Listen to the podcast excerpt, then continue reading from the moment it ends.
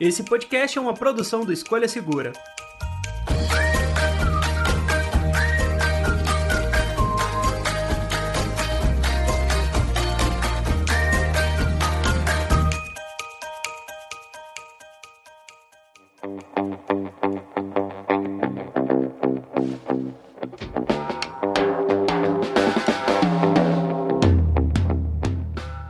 Na sessão de recados do episódio extra de hoje, eu quero falar para vocês, claro, para poder sempre instalar aí o nosso comparador Escolha Segura, que é a forma mais fácil, mais rápida, mais segura de encontrar cupons e promoções pela internet, mas claro, falar também do aplicativo para Android. Então, se você tem um Android aí e quer aproveitar todos os benefícios do comparador Escolha Segura, é só pesquisar na loja de aplicativos Escolha Segura ou comparador Escolha Segura que você cai no aplicativo e ele é super fácil de ser operado e super fácil, super simples de funcionar. Só que um outro recado que eu quero dar no episódio de hoje é que como é um guia é, de melhor Xiaomi para 2021 e como esse guia tem várias categorias diferentes, todas as vezes que vocês ouvirem esse barulhinho aqui, ó, significa que a gente trocou de categoria de produto e aí você fica ligado aí para entender melhor todo esse guia que a gente fez aqui no episódio extra. Então vamos lá escutar esse guia de melhor Xiaomi 2021.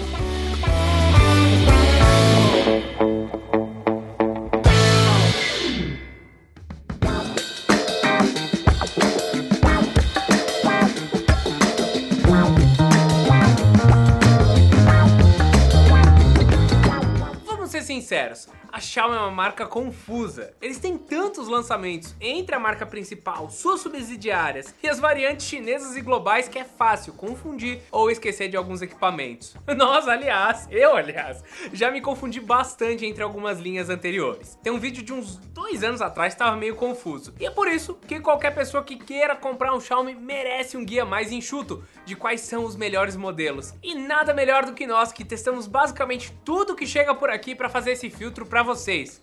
Porque também eu já errei uma vez, né? Então não vou errar de novo.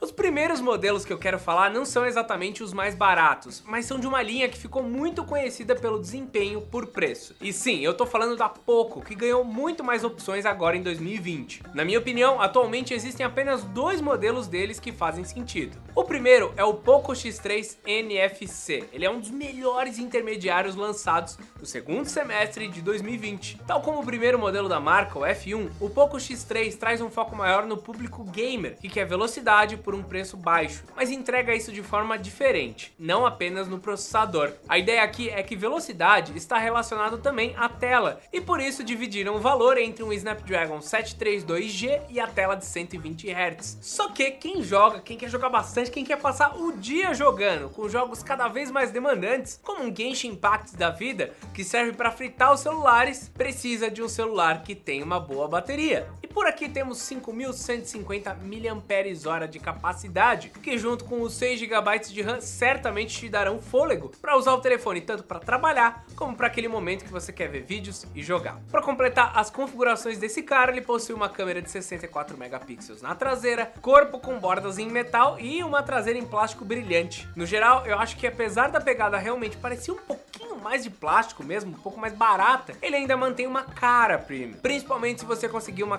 capinha legal. Um ponto que ajuda nisso e que eu gosto bastante é o botão de energia que também abriga o sensor de digitais. Apesar de eu ser canhoto, ele consegue reconhecer bem, mas se você utilizar a mão direita, vai melhor ainda com o dedão. Como vocês podem ver nos links que estão aqui na descrição, através do site oficial da Xiaomi com ADL, esse smartphone não faz o menor sentido, pois com R$ 2.900 é possível pegar um Galaxy S20 ou um S10 Plus da vida, mas importado, que também tá aqui embaixo na descrição, olha, ele tá muito joia por menos de dois mil reais. É realmente uma pechincha, por assim dizer, principalmente se você decidir pegar direto lá de fora com algum tipo de seguro contra taxas, coisa que eu recomendo, principalmente se você pegar lá na Banggood que tá aqui embaixo. A próxima opção é provavelmente o modelo mais vendido atualmente da marca e não é para menos. O Redmi Note 9S é um dos smartphones mais completos deles, com um foco em entregar ótimo desempenho e câmeras sem o peso do preço de uma tela de 120 Hz no orçamento final. Até por isso ele consegue ter uma construção melhor do que o primeiro modelo que comentamos, mas daí isso é mais questão de opinião. Na Amazon você encontra esse carinha aqui por algo em torno dos R$ 1.500, importado, com estoque BR e claro, sem assistência técnica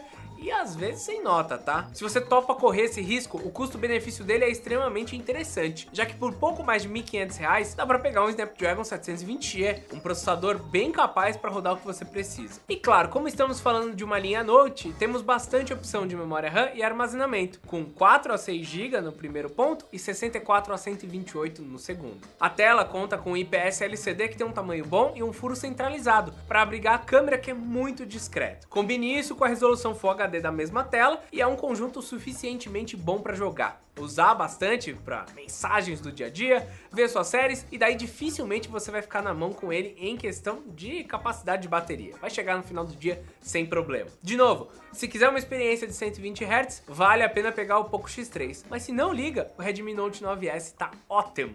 Por 300 reais a mais, você pode pegar também o Note 9 Pro, que tem basicamente as mesmas configurações, com a adição de 2 GB de RAM indo para 6 ou 8 e a alteração na lente principal das fotos, que sai de 48 para 64 megapixels. Ele também tem um carregamento mais rápido, mas é só isso também. A Xiaomi, ela tem um pouquinho de problema para nomear seus aparelhos dentro e fora da China, ou até mesmo em países como a Índia, que recebem modelos diferentes dos globais. Essa é uma dessas confusões. A linha Note tem quatro aparelhos com nomes diferentes, sendo os três mais potentes, o 9S, o 9 Pro e o 9 Pro Max Max, com detalhes bem pequenos entre eles, principalmente câmeras. Basicamente, esses dois modelos, o Poco X3 e o Note 9S, representam a maioria dos compradores ou o que é mais procurado no momento. Mas nós temos algumas outras opções bem interessantes e que vale procurar por promoção, principalmente para aqueles que querem um celular ainda mais completo. O próximo equipamento que vamos falar é o Mi Note 10 Lite, que chega após um hiato um pouco maior de lançamentos da linha, já que o Mi Note 10 chegou quase que correndo para pegar um novo sensor de 108 megapixels. A linha Lite, ela vem para claro deixar tudo mais barato e cortar exatamente nas câmeras, entregando um sensor de 64 megapixels, removendo os dois sensores telefoto de zoom, deixando apenas claro um de 8 megapixels ultra-wide com uma macro de 2 megapixels e um de profundidade de 5 megapixels. A sua vantagem vantagem é continuar com o mesmo processador e tela, ou seja, o Snapdragon 730G com versões de 6 ou 8 GB de RAM. A tela curva também manteve a presença por aqui com o mesmo display, exatamente o mesmo, mas com um acabamento na traseira que lembra mais o Mi 10 Ultra, com as lentes nesse formato de semáforo e uma moldura preta em torno de todo o conjunto. A bateria de 5.260 mAh também é suficiente para o dia inteiro,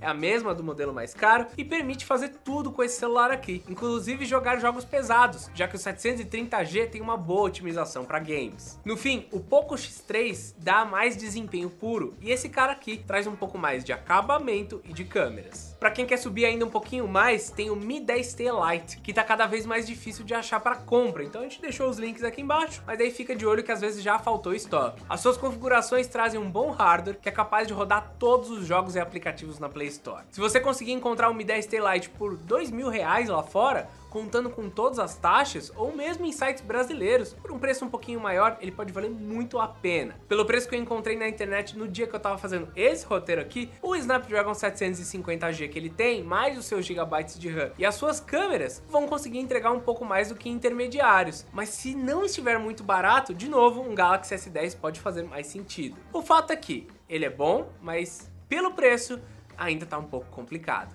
Agora, para quem quer um Xiaomi realmente topo de linha do ano passado, tem duas opções legais. A primeira delas é o Mi 10T.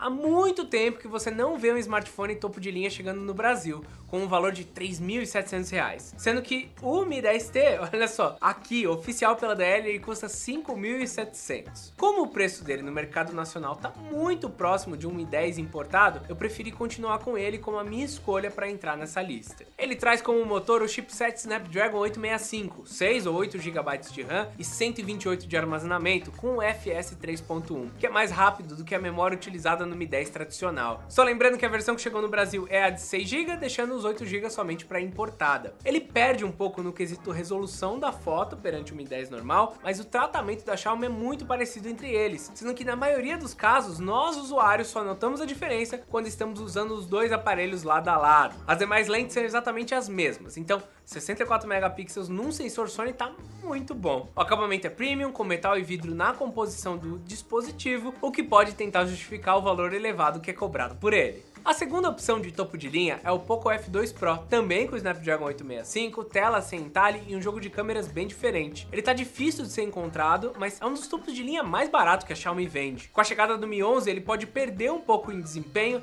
mas tem muitas qualidades ainda, principalmente se você encontrar algumas promoções. Com versões de 8GB de RAM, 128 ou 256 de armazenamento, sem expansão, bateria de 4.700 mAh, eu posso dizer que esse smartphone aqui é capaz de rodar qualquer coisa com facilidade. As câmeras não são as melhores dentre os topos de linha da própria Xiaomi, mas ele certamente atende muito bem com uma tela de alto refresh rate e a sua câmera pop-up de 20 megapixels, que entrega uma tela sem nenhum entalhe, sendo ótimo para consumir conteúdo e jogos. Dificilmente você encontrará esse smartphone aí mais barato, mas vale ficar de olho, pois a pouco deve lançar um sucessor para ele logo no início agora de 2021, fazendo com que os preços desse carinha do ano passado caiam um pouco mais. Aliás, já que estamos falando nisso, se você quer pura velocidade e inovação nesse começo de ano, já saiu o Mi 11 Global. Ele não é a melhor opção nesse exato momento, justamente pelo seu preço de lançamento. Ele já estava mais disponível na versão chinesa e agora começou a aparecer a global. Ele traz o Snapdragon 888, versões com 8 a 12 GB de RAM, é tudo 8, display com 1500 nits de brilho, tela 2K com 120 Hz e bateria 4600 mAh. A sua câmera principal de 108 megapixels foi melhorada,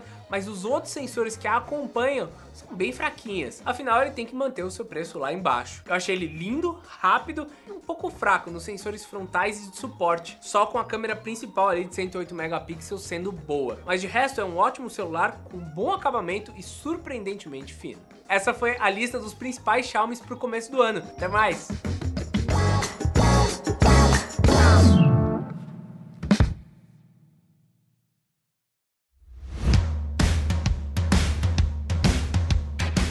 Este episódio foi editado por Command Podcast.